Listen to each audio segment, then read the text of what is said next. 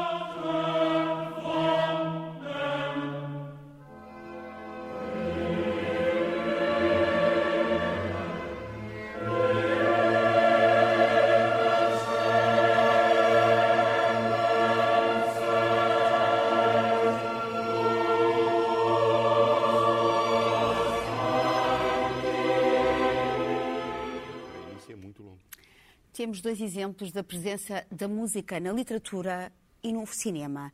No filme Laranja Mecânica, passado no Reino Unido, num futuro distópico marcado pela violência, o protagonista lidera um gangue de jovens marginais, revelando uma relação obsediante com a Nona Sinfonia de Beethoven. Na novela Sonata de Kreutzer, de 1889, que trata da questão da infidelidade no casamento e da hipocrisia social relativamente ao sexo, os sentimentos exaltados entram em diálogo com as escalas vertiginosas do piano e do violino. A Nona Sinfonia e a Sonata de Kreutzer revelam a tensão dramática da música de Beethoven nestas obras. Voltamos às interrogações. Olá a todos. Olá. Dulce, o que é que é a música para ti? O que é que te faz e porquê é que te faz? Bom, uh, o que é que é a música para mim? Isso é, assim, a mesma coisa que perguntar o que é que é o A para mim. Ou seja, é uma coisa que eu uso e não sei, não sei dizer. Não sei dizer, porque por um lado não sou musicóloga, temos aqui o Rui, por outro lado, hum, eu, eu desde muito cedo hum, me divorciei da música. Ou seja, a música para mim começou por ser uma, uma, uma maneira de dançar. Eu, eu cresci em Angola e, dança, gostava muito de, de merengue, né, da música, e dançava muito. E, e até a década de 80, e sei perfeitamente, em 1980, eu acompanhava uh, uma, as novidades musicais e porque as utilizava. E depois tive um grande acidente, fiquei muito tempo uh, incapacitada e quando voltei a dançar percebi que o meu corpo tinha des desaprendido uh, a música. E, e criei assim uma, uma mágoa com, com, a música, portanto divorciei-me. E desde então passei só a não usar a música, só a sabê-la, não é? Sei que ela existe, mas relaciono-me de uma maneira selvagem. É muito engraçado. Temos começado pelo filme, porque eu acho que um, um grande contributo para a, a, a, música é de todas as, as, artes que nos chega, não é? a mais poderosa. É, no sentido em que é a que move mais massas, não é? É que, em termos, portanto, os dois sentidos, que a visão e a audição, são os mais poderosos para nos relacionarmos em termos coletivos. Mas enquanto uma imagem hum, convida à dispersão, a música convida à imersão, não é? Quando estou à partilha. E, portanto, neste, neste sentido, uh, o cinema contribuiu muito para isso porque associou a música, portanto, o cinema nasceu mudo, mas percebeu que tinha de ter a música para ser poderoso porque não tinha o artifício de, do teatro que, em que as pessoas estão lá, as pessoas reais, a fingir que não, que, que, que, que estão, que não quer dizer que estão a contar uma história e a pessoa acredita que elas são, que são aquelas, e portanto o cinema percebeu que a música, aliás, como no filme, a música se podia interpor entre a história e a pessoa. E criar esta dissonância cria muitas vezes, não, é? Por exemplo, também me estava a lembrar quando estava a ver o filme da, do Apocalipse Now, e de, das Valquírias de Wagner. Portanto, cria-se um desconforto enorme. E, e, e, nesse sentido, eu tenho uma, uma, estranheza que é eu vivo sem banda sonora, ou pelo menos uma banda sonora que seja minha. Raramente sei uma música, ou raramente, mesmo que me dê prazer, hum, eu, eu, eu, eu decoro. Um, ou decoro, ou, ou, ou, tenho uma lista, não, não faço isso. Uh, e nesse sentido, é esta maneira selvagem que já há bocadinho dizia, de que facilmente me podem convencer que uma coisa que é música, para mim, é ruído para o outro. E isto é muito engraçado também perceber o que é que, qual é a diferença entre uma música que me é desagradável ou que nos é desagradável, porque é que nós continuamos a considerar a música. É? E, e continuamos a considerar a música porque dá prazer aos outros, porque na verdade e, resumindo, a música é uma construção sonora que nos proporciona prazer, assim no sentido mais hum. lato. Rui, tu entregaste a tua vida à música. É, é verdade. Nasceste para a música. Nasceste para a música. A não ser a própria vida. Uh, portanto, és um mestre aqui, não é? Para nos falares disto. Eu faço a mesma pergunta. Uh, será que nós conseguimos definir. Consegues definir música, uh, Rui? Quer dizer, assim, a, o que é, a música para ti? O que é, que é música para ti? A definição formal é uma, é uma prática expressiva que assenta na organização uh, comunicativa dos sons e dos silêncios. É o melhor que eu consigo dizer e, portanto, não é, não é grande coisa. Uh, é claramente uma forma de comunicação, é uma forma de comunicação muito poderosa. é muito possivelmente a primeira das formas de, de, de comunicação é também aquela que, apesar de não, eu não acreditar na, na ideia de, dos universais da música, ou seja, a música é formatada também por culturas específicas e aquilo que é encantador para um chinês não é necessariamente para um ocidental e vice-versa, mas apesar de tudo é uma, uma forma de arte que consegue ultrapassar fronteiras, que consegue ultrapassar barreiras culturais, que consegue apelar a, a, sentimentos generalizados de uma forma que hum, é menos dependente do contexto de origem do que muitas outras. Hum, é também hum, mais universal, por definição, do que a palavra, que está muito dependente, naturalmente, dos códigos culturais específicos em que, em que, em que é processada. e é um mistério, quer dizer, de facto, tudo aquilo que eu disse enfim, toca e depois faz ricochete com a realidade uh, muito mais, mais, ampla do que é a música. Para mim, que sou, que sou, que sou uh, católico, uh, é também um, um, uma espécie de presença de Deus, quer dizer, é, uma, é, um, é, é, um, é um sinal de, de, que há uma ponte, um portal possível para, para o contacto com uma dimensão espiritual dificilmente atingível por outro lado, às vezes a poesia, talvez. portanto, embora eu tenha rejeitado a tua definição da, da, da, entrega da minha vida à música, o que é certo é que a minha vida revolve muito em torno, da, em torno da, da, música. Não só porque essa é a minha profissão, mas porque faz parte da minha maneira de estar no mundo. Quer dizer, eu se fosse privado de música, acho que dava um tiro na cabeça. Quer dizer, não, não, não conseguiria imaginar o que seria a minha vida sem a presença da música.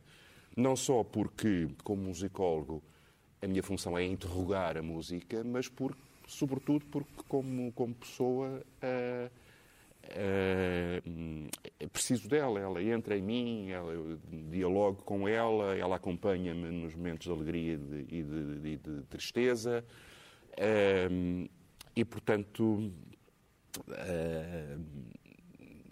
mesmo não conseguindo defini-la, claramente aqui fica a minha declaração de amor à Carlos. música.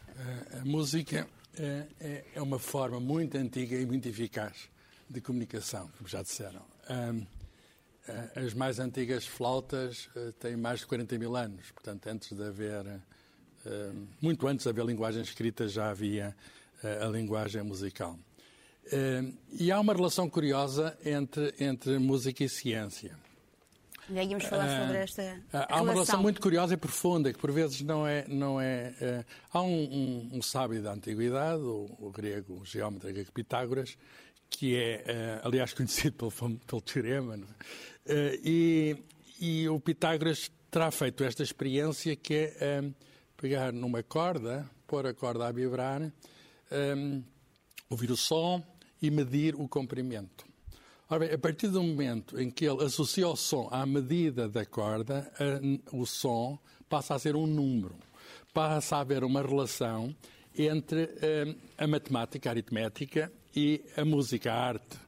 Dois mundos que, que, parecem distintos e que são distintos, ao fim e ao cabo, encontram nesta expressão artística uma relação. Mas mais do que isso, ele fez a experiência de pôr a corda para metade e para um quarto e os sons que ouvia estavam, uh, soavam bem ao ouvido, quer dizer, ou pelo menos uh, proporcionavam-se bem, estavam em boa relação com o primeiro som. Chamam-se harmónicos. A palavra harmonia vem daí. Porque todos eles estavam contidos no som original. Todos eles estavam contidos no som original. Ora bem, isso é o princípio da música.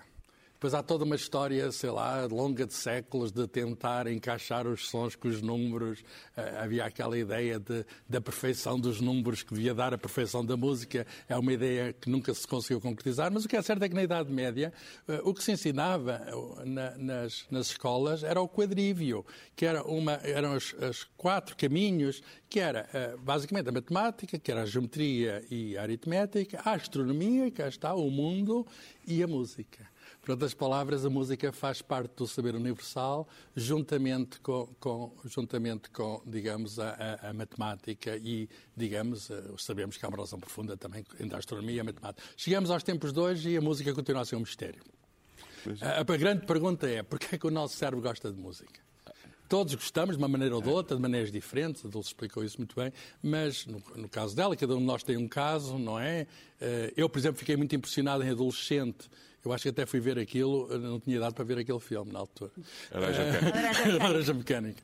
Uh, todos nós víamos a música de maneiras diferentes, mas a questão é esta. Apesar de tudo, temos coisas comuns. O nosso cérebro adere à música. O nosso cérebro gosta de reconhecer padrões. Talvez seja essa. Isso. Talvez seja esta. O nosso cérebro gosta de reconhecer padrões e na música, enfim, conseguem-se padrões que, que, são completamente aliciantes para o nosso cérebro. Talvez, talvez, uh, talvez na música nós tenhamos esta vantagem de sermos mais capazes do que o tal Criador, que é o que eu identifico como Deus, como, como o Rui há pouco dizia, da presença de Deus. Porque o nosso corpo é capaz de produzir música. Por exemplo, o nosso corpo não é capaz de produzir imagens nós não refletimos luz, não é? Uh, e, e, só nos movemos. A dança é certa, mas mesmo assim é limitada. Podemos cantar, temos um instrumento. Mas exatamente, Isso. é que podemos cantar. E quando cantamos, conseguimos, de, muitos, muitos de nós têm mais prazer, por exemplo, a passear a, a beira-mar, ouvir música, do que ouvir o barulho do mar. Tanto é que nós não dizemos a música do mar. Dizemos o barulho do mar. Os poetas dizem. os maus, os maus. Não, não, não. O Eugênio diz. É o Eugênio diz. Mas, precisamente nesta relação, estavas há pouco a falar sobre a relação e sobre as afinidades entre a música e a ciência, as afinidades entre a música e a poesia. E a poesia, Sim, a música, claro. a literatura. É esse o lado que é o que eu acho mais, mais engraçado. É que a música tem esta capacidade de articular simultaneamente e às vezes alternadamente com a razão e com a emoção. Né? Com, com, com um pensamento mensurável, de facto, é, como o Carlos muito bem disse, esta ideia de estar ligado às formas de conhecimento que ligam, que ligam com a medida, que ligam com a quantidade, é, é um elemento importantíssimo ao longo da história da música, de várias maneiras. Quer dizer, estou a pensar no, quando, quando Schoenberg diz que os 12 meios tons da escala têm que ser utilizados de forma igual, de maneira que não haja uma nota que domina as outras todas.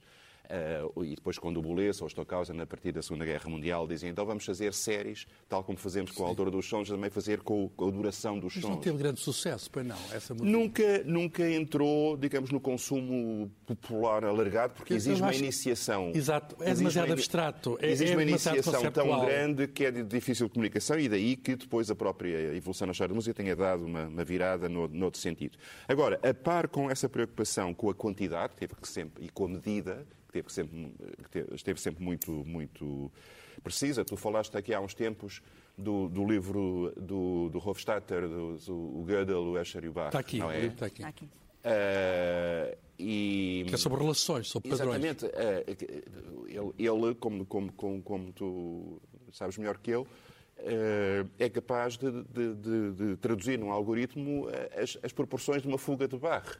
Sim. Uh, isso é mensurável. E, no entanto, há numa fuga de barro um elemento de paixão inexprimível, que, que, vai para lá dessa, dessa perfeição formal, essa capacidade de mexer com as nossas emoções, de mexer com os nossos sentimentos e trouxeste algum exemplo também? Uh, eu tenho. Que, talvez, uh, é melhor com, ouvir com, música do que falar de eu trouxe concretizar porque é que gostas de determinada música, o que é que ela te faz? Uh... eu, com todo o respeito pela perfeita construção de uma obra de música, sou mais sensível ao facto dela me pôr eventualmente a pele de galinha uhum.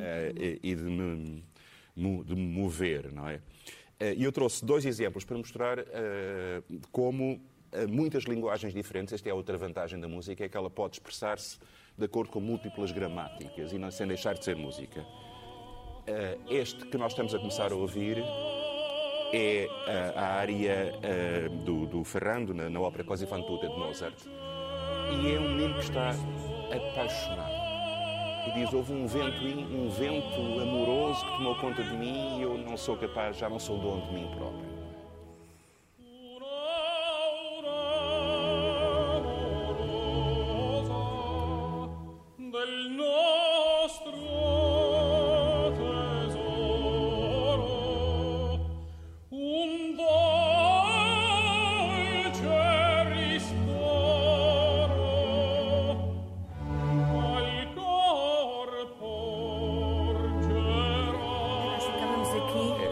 Todo. É, é uma linha curva, uma espécie de uma grande onda uh, que, que, nos leva e que expressa esta espécie de entrega amorosa de uma forma ideal. Já agora é a voz do Alfredo Krauss e a direção do Carlo Bam, numa gravação absolutamente espantosa com as Infantute. E, portanto, este é um, um registro possível de expressão desta, desta coisa linda que é nós sentirmos entregues aqui, a, outra, a outra pessoa. É? aqui, aqui nós associamos outra coisa que é muito importante, que é a narrativa são as palavras. Sim, sim, Ou seja, sim, claro. Porque isso, claro. exatamente, exatamente. Estavas a começar precisamente pela história, nós é. ficámos exatamente. agarrados a isso também. Portanto, aí, eh, aí é a questão que, que a música permite... A música com tema. A, é. a música permite que se associem palavras, uma narrativa, isso. e mais, permite-nos estar livres. Ou seja, enquanto a outra narrativa, a escrita, obriga-nos a estar a fazer só uma coisa, quer dizer, ninguém está a, a trabalhar e a, e, a, e a, ler um romance ao mesmo tempo, a não ser que seja o romance claro. um objeto de trabalho. Mas pode-se estar a trabalhar noutra coisa e ouvir música. E, portanto, isso eh, mas, faz com que nós também gostemos tanto. Mas a música pode namorar com as outras formas de expressão ou pode ser autónoma. Aliás, também houve muito debate, por exemplo, no século XIX falava-se muito de música absoluta, que seria a arte perfeita da conjugação dos sons sem dependência de mais coisa nenhuma. E, no entanto, os mesmos compositores que às vezes faziam da tal música absoluta, música instrumental pura, sem texto, sem nada, depois adoravam fazer lead, canções com textos de, de, de Goethe e de Heine e, e, de, todos os grandes poetas românticos e esse casamento uh, era perfeito. Mas o, segundo exemplo que eu queria uh, dar-vos ou sugerir-vos uh, está nos Antípodas, para já porque é uma linguagem completamente diferente. É o, Ben Webster, que era um dos grandes saxofonistas da orquestra do Duke Ellington, numa peça composta pelo pianista e arranjador e orquestrador mais importante da orquestra do, do, do Duke Ellington, que era o, o Billy Strayhorn. Chama-se Chelsea Bridge.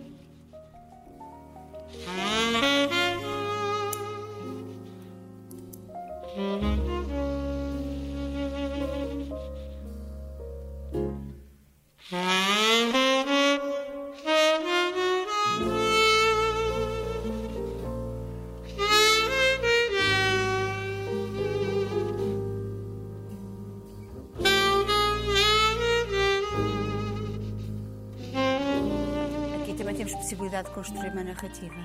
Mas é livre, não, não, não está dependente de um contexto. Sim. Este título, Chelsea Bridge, não tem nada, quer dizer, não, não há nada daqui que sugira uma ponte, nem, nem Chelsea, propriamente dito, é um nome qualquer simpático, mas nós podemos projetar múltiplas emoções e muitas leituras nesta música. O que é certo é que ela nos mexe e nos relaxa. Sim. Uh, e é um. E nos distende, não é? Distende, é uh, e nos faz perceber outra dimensão. Carlos, eu também sei que eu trouxeste Eu dou uns exemplos, exemplos, também. Eu trago um compositor português, um, Carlos Seixas, de Coimbra, que infelizmente morreu novo. Uh, ele nasce em 1704 e morre passados 30 e tal anos. 42. Uh, 42. Uh, e, e, eu escolho uh, uma um concerto em Lá Maior uh, para cravo e orquestra. É um dos primeiros concertos, aliás, em todo o mundo, o Rui saberá melhor do que eu, para cravo e orquestra. Uh, o Bach, pelo menos, fez depois. Uh, e, de facto, é uma coisa extraordinária. É que um jovem uh, que veio de Coimbra aqui para a corte, esteve na, na Sé e esteve na, na Capela Real, faz a música que vão ouvir.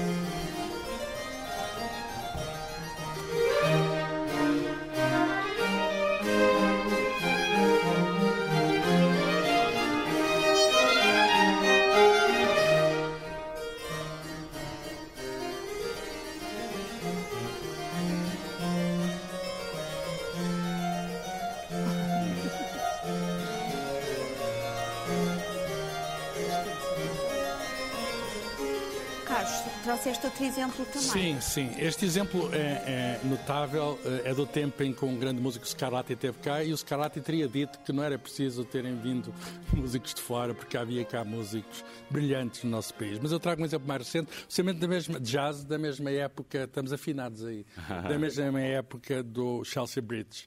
Uh, que, um bocadinho antes, mas aparece num filme de 1943 e é do Frank Sinatra, o uh, Night and Day. Ah, Cole Porter. É, a música é do Cole Porter, o grande compositor, de, enfim, do, do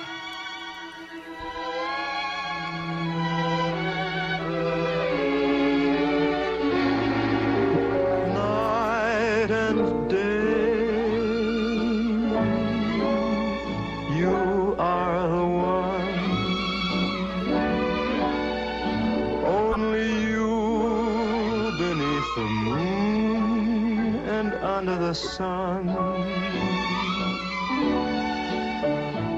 Whether near to me or far, it's no matter, darling, where you are. I think of you.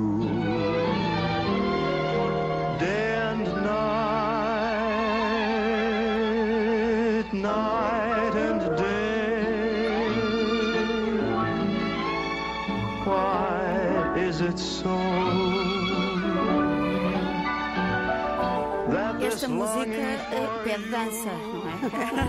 E pede, Quase e pede que outras coisas que não se podem levantar. dizer aqui à mesa. E pede outras coisas também. É uma declaração de amor. isto é. É. É verdade, é um elogio ao humor. Ahm, Dulce, tu achas que a música neste. Não, não sentes que existe uma banalização da arte musical hoje em dia? Ah, que o ruído, que o silêncio está a ser também assassinado pelo ruído. Ahm, eu sinto isso em muitos locais onde vamos, ah, por exemplo, um café, um restaurante, em que há uma necessidade de preencher um tal vazio, ou que se pensa que é o tal vazio, com batuca, ah, com ruído que eu não sinto que seja música. Ahm, Pois lá está, é o que é que é música e o que é que não é música. A questão da música ambiente, a questão dos elevadores, por exemplo, essa questão, pois isso não será. Agora, porque, é que- é que temos necessidade? Porque se associou isso a, um- a- ser bom. Associou-se e ainda não há ninguém. Nós, nós, nós- nós, no que nos chega por via dos, dos sentidos, nós gostamos daquilo que aprendemos a gostar. Isso para mim é, é evidente. E, portanto, eh, é um- somos de hábitos. Agora, talvez mais interessante do que essa banalização, que, ou não, que se assiste em todo lado, que é um excesso, eu gostaria também de pensar na música como ah, sendo utilizada para fins menos ah, bonitos do que estes que nós estamos aqui, de prazer, etc. É importante perceber que a música pode ser, por exemplo, tem sido utilizada por ditadores e, os- e mesmo os hinos do- do- do- dos países, por exemplo. Eu acho o hino de, de Portugal um hino completamente desatualizado e terrível. Tem sei- mais a letra que a música. a, a letra e a música, tudo, quer dizer, aquela coisa, mas a letra então é horrível, não é? E, e por isso, esta, esta ideia de que a música, a música por si só não tem ética, mas que pode ser associada, que pode ser utilizada, também me parece muito importante, até porque, como há pouco eu disse, a música é, é- é, digamos, é, é o tem um enorme poder agregador. Não é? Ela pode mergulhar facilmente um coletivo num, num estado de espírito, ao contrário das outras, das outras, do, do que nos chega, porque na visão nós temos a, a realidade é-nos entregue pela visão. E, portanto, nós temos-la tão detalhada que não, não nos deixamos levar. Porque como sabe, a música não. O nosso, nós não ouvimos uma série de sons, ao contrário, por exemplo, dos cães. Gostava de voltar a uma coisa que o Carlos há bocadinho dizia, que é a questão do, do, do prazer que nos dão os padrões. Eh, o nosso cérebro gosta de padrões, mas se só lhe derem padrões reconhecíveis, des- ao fim de um tempo desliga, porque percebe que há uma repetição e que já não precisa de concentração. Precisa da surpresa, não é? Ora, aí está. A, a grande música é aquela que simultaneamente joga com sugerir-nos um padrão e depois quebrá-lo e, e- e surpreender-nos. E, ó, É o que acontece no Hino à Alegria do Beethoven, não é? Ele parece que toma como tema uma música religiosa até que ele ouvia, da missa de Nossa Senhora, etc. E, e, de repente eh, eh, vamos cantar noutro tom. O solista diz isto e transforma aquilo numa outra coisa. E, portanto, eh, com certeza os músicos têm sempre a tradição, mas os grandes músicos são aqueles que, por cima da tradição, conseguem surpreender. E ele, E é por isso que o desgraçado hino à alegria, que tem tido aquelas versões todas, eu lembro quando eu era miúdo, havia uma do, do Val de Los Rios, que era uma coisa completamente pirosa. Uh, porquê? Porque é o, o despir uh, a música do Beethoven tudo aquilo que ela pode ter de surpreendente, de inesperado, de fascinante e, portanto, é um bocadinho como dar xarope uh, muito doce. E muita desta música que nós ouvimos no elevador e no telefone quando estamos à espera de ser atendidos pela senhora da EDP uh, uh, é, é charuposa, é, é bonitinha em cima de bonitinha e torna-se uma coisa absolutamente asquerosa por causa disso. É por isso que muita desta música de proteção maciça tipo Kleenex, o uso direito fora, Sim. não fica porque não, não, não fez senão repetir padrões jamais do que, do que Sobre o hino à conhecidos. alegria, eu só, só quero deixar aqui uma nota que é eh, o atraso com que ele chega a Portugal. Porque no tempo do Dom João V nós estávamos atualizados, tínhamos aqui grandes músicos, tocava-se música do melhor. Eh, mas no tempo do Beethoven eh, parece que não havia condições para executar a peça, aquela obra rapidamente. A obra foi tocada nos melhores palcos da Europa e demorou, eu soube há pouco tempo, está num, num Foi. Bank, 101 anos. Só em 1925 é que o, o a nona sinfonia é tocada em Sim. Portugal. Não havia a orquestra com aquele tamanho, não havia o coro, não havia os solistas, quer dizer, não havia a possibilidade de produção. E, portanto, isto mostra que, enfim, do século XIX, esse nosso século XIX, com certeza, tivemos bons exemplos musicais, o, o Rui tem trazido aqui alguns, mas não tínhamos, a música não era para todos, que é também uma questão, a questão da, da democracia, quer dizer, como é que nós temos, direito, temos todos direito à música, como é que a escola nos assegura esse direito, como é que nós também se aprende a gostar Pois, de música. Claro que sim. E eh, eu vou destacar para sugestões, temos que passar para as sugestões finais, um, o António Vitorino de Almeida. Um, e este livro, o ensaio sobre a surdez. Uh, o António Vitorino de Almeida, não vou falar longamente sobre ele, porque todos nós o conhecemos. É o pianista, é o compositor, o chefe de orquestra, o escritor, o cineasta, o realizador televisivo, o grande contador de histórias, é aquele que nos inquieta, que nos provoca. Uh, e este livro é um exemplo disso, de, do ensaio sobre a surdez, uh, porque nos fala uh, de uma forma muito especial, porque o, o, António tem uma forma de escrever que é também oral. Aliás, eu também destaco este Tour de Force, que é toda a música que eu conheço em dois volumes, onde ele precisamente até fala sobre os casos das histórias dos grandes músicos, e a propósito até de, de Beethoven, fala da própria surdez, do ensaio sobre a surdez, que é um plágio, como nós sabemos, uh, portanto, uma variação do, do, título do José Saramago, em que ele diz que a surdez, de, como se a sua surdez de Beethoven fosse o castigo de Prometeu, depois de facultar a um ser perecível o fogo sagrado dos imortais. Uh, neste ensaio sobre a surdez é, é muito curioso. Uh, ele uh, utiliza aqui um, algumas frases que eu considero lapidares, como por exemplo esta, e eu não quero reduzir porque é sempre muito redutor nós destacarmos uma frase ou outra, mas ele diz que a boa música é para ser ouvida hoje e sempre. E depois diz que pessoalmente considero que há apenas três tipos definidos de música: a boa, que pode tornar-se irreconhecível através de uma interpretação deficiente, a má, que na melhor das hipóteses pode corrigir-se, e a péssima, que não tem volta a dar. Quanto à ótima, a ótima é um conceito um pouco mais subjetivo.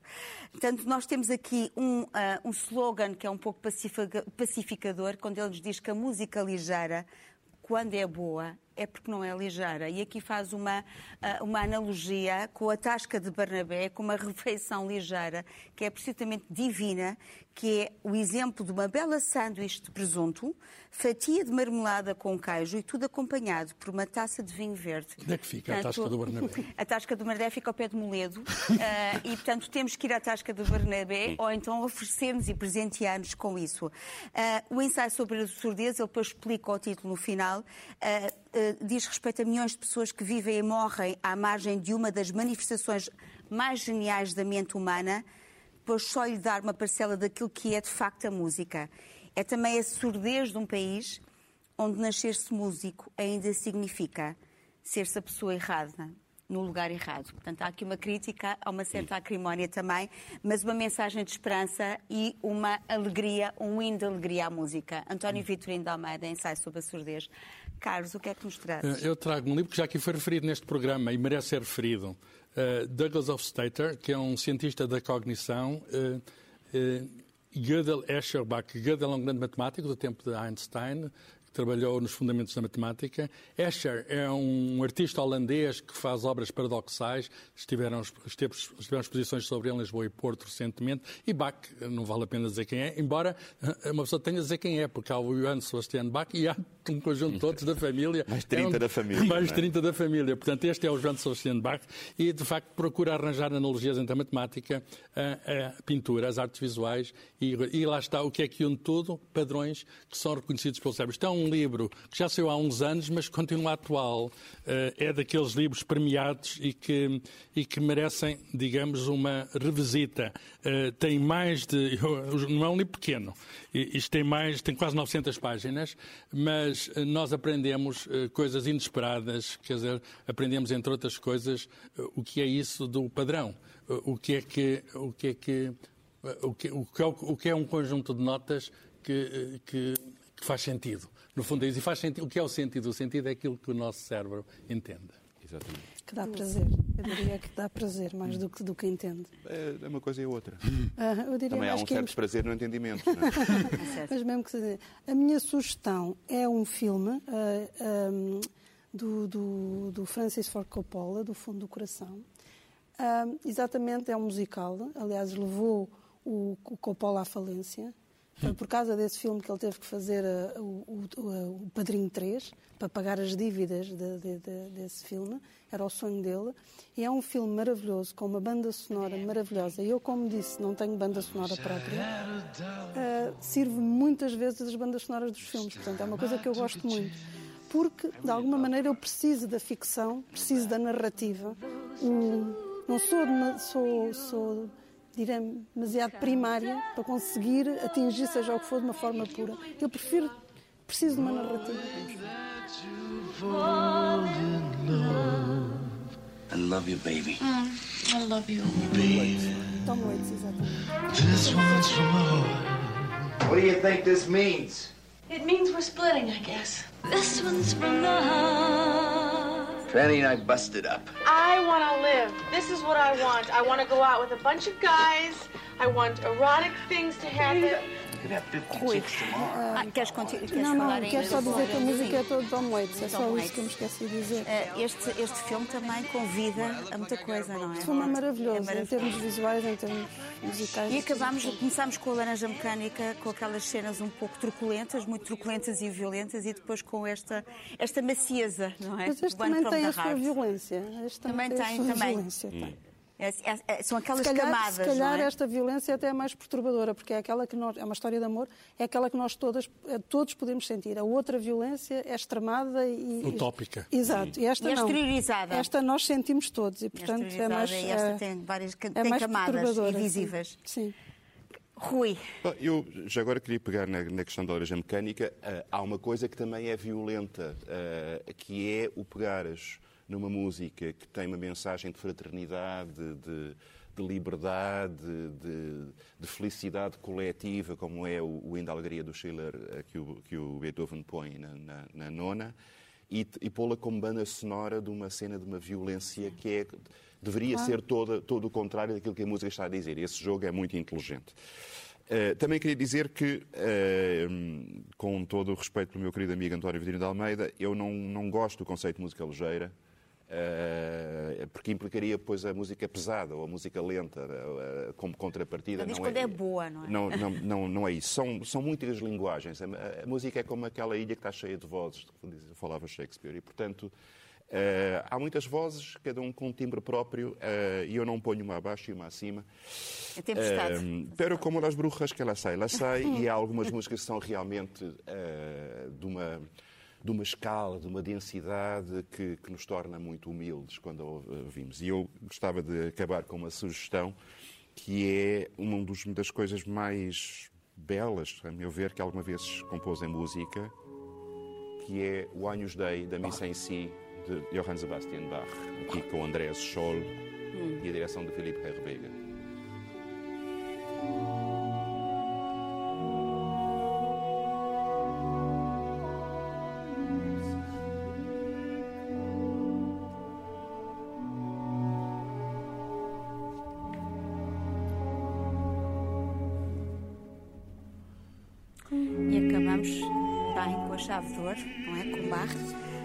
Tal como Galileu dizia em relação à Terra, a música move-se, é? move-se sempre.